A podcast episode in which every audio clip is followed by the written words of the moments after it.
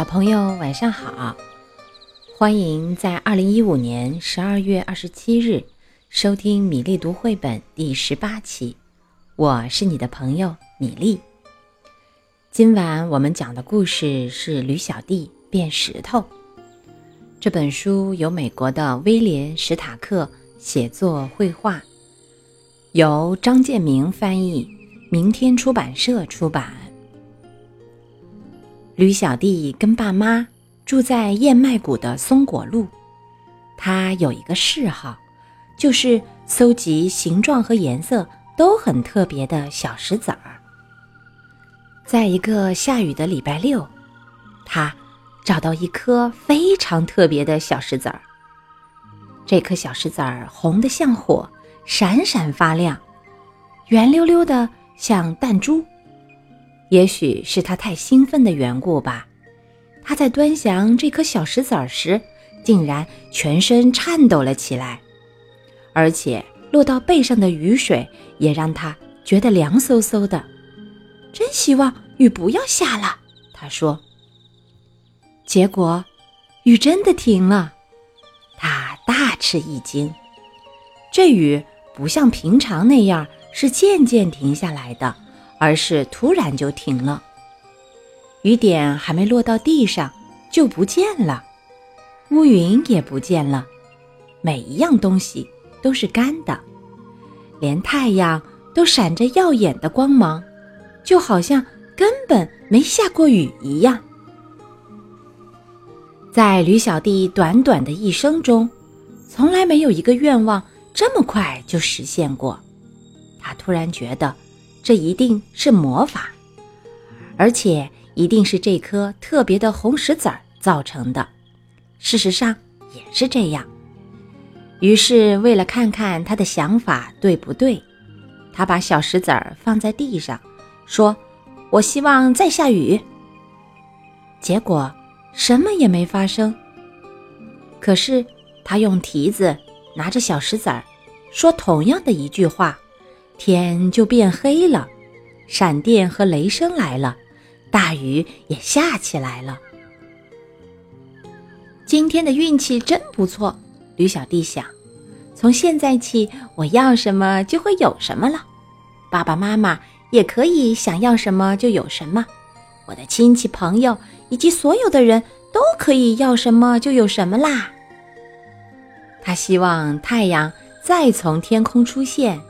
希望左后方脚蹄上的一个疙瘩消失，结果都实现了。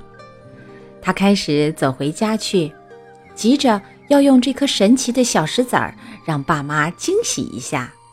他巴不得马上就看到他们的表情。也许一开始他们根本不会相信他的话嘞。就在他走过草莓山。心里想着有好多好多的愿望都可以实现的时候，竟然碰见了一只狮子。那只狮子既狡诈又饥饿，正在一堆高高的牧草后面瞪着他。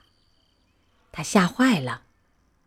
要是他没被吓坏的话，他就会想到要这头狮子消失，或者希望自己平安的跟爸妈在家里。他可以希望狮子变成蝴蝶、小菊花，或者是蚊子。他可以想到好多好多办法，可是他吓坏了，吓得没办法用心想。我希望变成石头。他一说完，就变成一块岩石。狮子跳过岩石，对着它闻了一百遍，绕着它走了一圈又一圈，最后迷迷糊糊。带着一肚子的疑惑走开了。我明明看见那只小驴子的，也许我饿疯了。他喃喃地说。变成岩石的驴小弟就这样待在草莓山上，那颗神奇的小石子儿还在他身边，但是他没办法去拿。哦，我好希望再变成我自己，他想，可是没有用，他。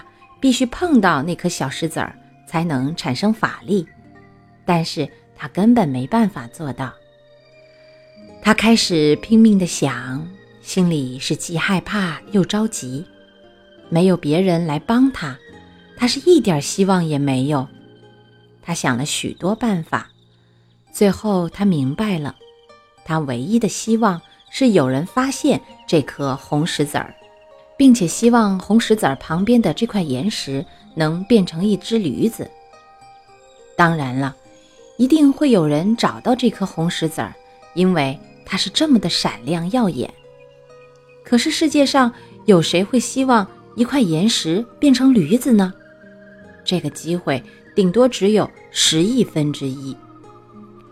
最后，驴小弟睡着了。他不睡又能怎样呢？随着星星的出现，夜来了。这时候，驴爸爸和驴妈妈在家里走来走去，急得要发疯。驴小弟从来没有过了吃晚饭的时间还不回家的，他到哪儿去了？他们整夜没睡，担心他出了什么事儿，希望他能在早晨之前回来。可是，这个希望当然是落空了。驴妈妈哭得很伤心，驴爸爸尽量安慰她。他们俩都希望他们的宝贝儿子跟他们在一起。往后我再也不说他了，驴妈妈说。不管他做了什么事儿。天亮了，他们到处向邻居打听。他们也问了所有的孩子，包括小狗、猫咪、小马和猪宝宝。但是这些孩子打前天起就没见过驴小弟。他们去找警察，警察也没办法找到他们的孩子。燕麦谷里的狗全都出来搜寻，他们闻过了每一块岩石、每一棵树和每一片草叶的背面，搜过了远近的每一个角落和溪谷，可是，一点线索都找不到。他们也闻过了草莓山上的那块岩石，可是那气味就跟一般的岩石一样，半点儿也不像驴小弟的气味。同一个地方搜了一遍又一遍，同一只动物问了一次又一次，这样过了一个月，驴爸爸、驴妈妈不知道还有什么办法可想了。他们认为一定有什么可怕的事情发生在他们的儿子身上，他们再也见不到他了。其实他一直在不到两公里远的地方。他们尽量想让自己快乐，尽量想要过得跟平常一样。但是平常的生活里总包括了驴小弟，所以他们老是想到他，他们很难过，觉得这样的生活下去没什么意义。晚上过了又是白天，白天过了又是晚上。驴小弟在山上醒着的时候越来越少，他醒着的时候只有不快乐和失望。他觉得他会永远变成岩石，他想要习惯这件事，于是他不想醒了。天气渐渐变凉，秋天来了，树叶都变了颜色，接着树叶掉了。牧草也弯到了地面。随后冬天来了，风刮过来又刮过去。接着下雪了，大多数的动物都躲在家里，靠着它们储存的食物过冬。有一天，一只狼坐在驴小弟变成的那块岩石上，饥饿的一遍又一遍的嚎叫着。然后雪融化了，在春天的阳光下，大地又暖和了起来，树木花草也都发芽了，树又长出了叶子，花儿也露出它们年轻的脸庞。五月里有一天，驴爸爸一定要驴妈妈跟他去野餐。我们要打起精神来，他说。虽然我们的宝贝儿子不在了，我们还是要像从前一样好好的过下去。于是他们就到草莓山上去。驴妈妈就坐在那一块岩石上，她温暖的体温弄醒了正在冬眠的驴小弟。他真想大叫：“妈，爸，是我，我是你们的小宝，我在这里。”可是他不能说话。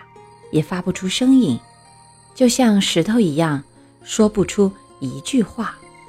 驴爸爸没有目的的四处走动，驴妈妈把野餐摆在岩石上。他们的野餐有紫花苜蓿三明治、醋腌燕麦、黄樟色拉，还有牧草蜜饯。突然间，驴爸爸看到了那颗红石子儿，这一颗石子儿真好看，他说。小宝见了，一定会把它收藏起来。他把这颗石子儿放到岩石上。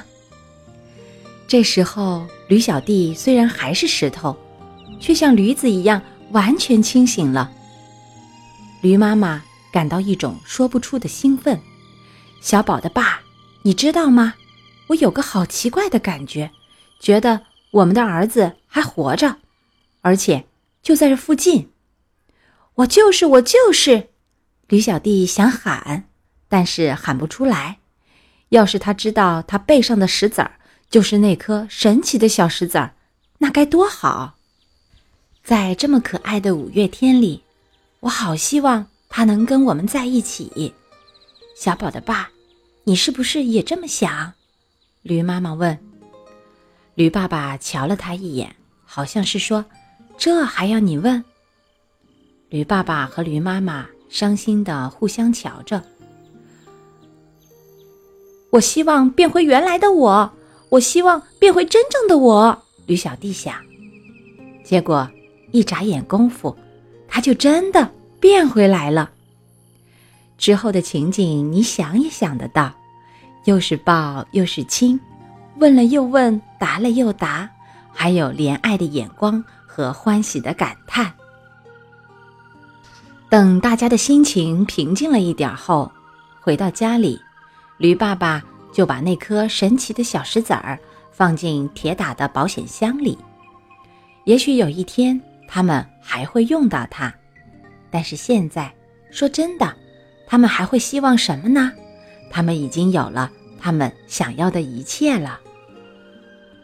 好啦，小朋友，今天的故事就到这里，我们明天再会。